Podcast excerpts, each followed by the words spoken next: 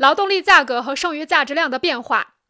劳动力价值是由工人必须生活资料的平均价值决定的，而剩余价值生产体现着雇佣劳动者和资本家的对立关系。